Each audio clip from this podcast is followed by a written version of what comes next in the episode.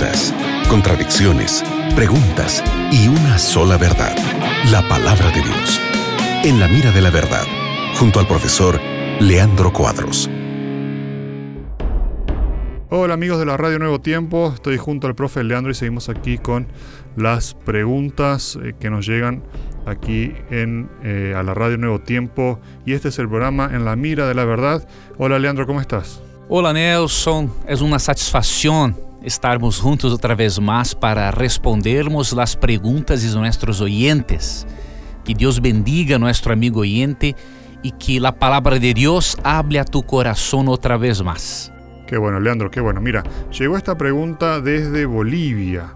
Dice, hola pastor, me llamo Luisa y encuentro una situación económica delicada, tengo deudas y no sé cómo salir.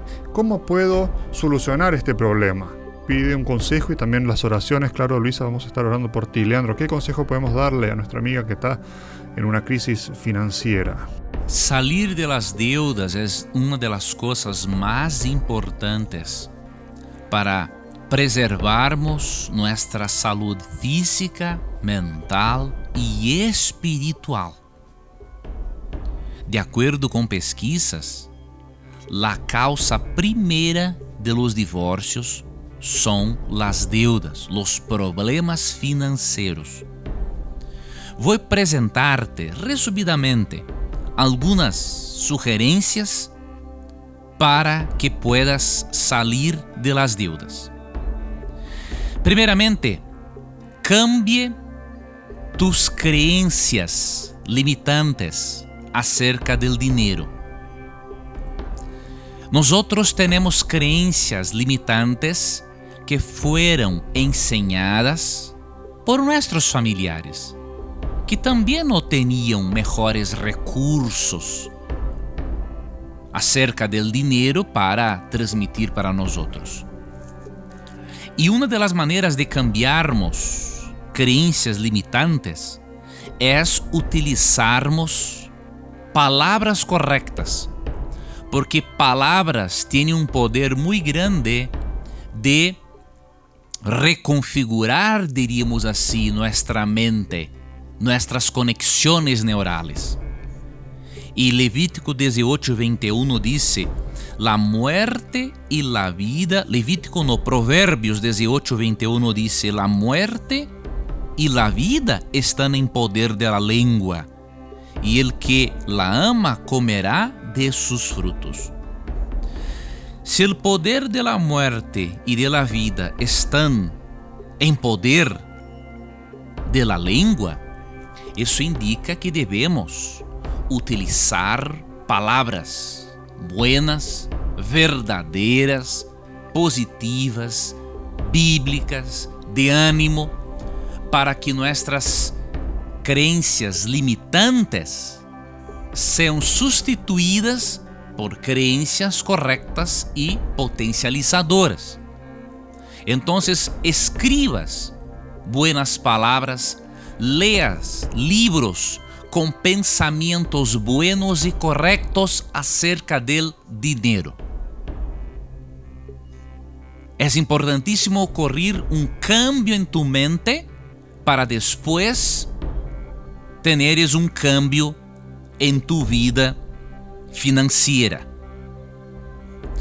A segunda dica, a segunda sugerência é o planeamento de las deudas. No se, el planeamento, en la verdad, de los gastos. No se puede gastar dinheiro sem planeamento. E é um princípio de Jesus que encontramos em São Lucas capítulo 14, a partir do versículo 28 hasta 30, que diz: Porque quem de vosotros querendo edificar uma torre no se sienta primeiro e calcula os gastos, a ver se tiene lo que necessita para acabarla? no sea que después que haga puesto el cimiento y no pueda acabarla, todos los que lo vean comiencen a hacer burla de él, diciendo, este homem começou a edificar e não pudo acabar. Jesus ensina acá uma lição de planeamento. No, no edificar uma torre sem primeiro calcular os gastos para ver se a persona tiene lo que necesita para acabar la torre. De la misma manera, no se puede gastar su dinero sin primero calcular quanto tienes de dinheiro disponível para gastar. Gastar mais do que recebimos é o grande problema de las deudas. Toda a persona tiene com a ajuda de Deus por meio del cambio de las creencias limitantes, aprender a gastar de acordo com que recebes e não gastar mais, por si gastar mais, sempre estarás em deudas. E a terceira sugerência que lhe dou, que dou, seas fiel a Deus em los diezmos e, la, e em las ofrendas. Não há como ter êxito financiero se la persona no pone Dios en primeiro lugar. E um texto muito importante, entre outros, encontramos em Provérbios 3, 9 e 10. Honra a Jeová com tus bienes e com las primícias de todos tus frutos e serão llenos tus graneros com abundância, e tus lagares rebosarão de mosto.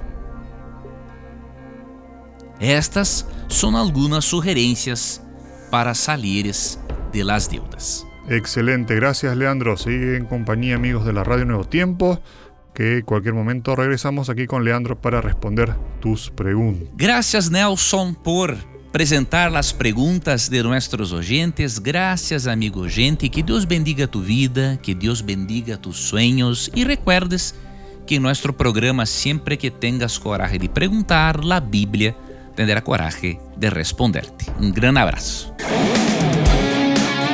Acabas de escuchar En la mira de la verdad, junto al profesor Leandro Cuadros.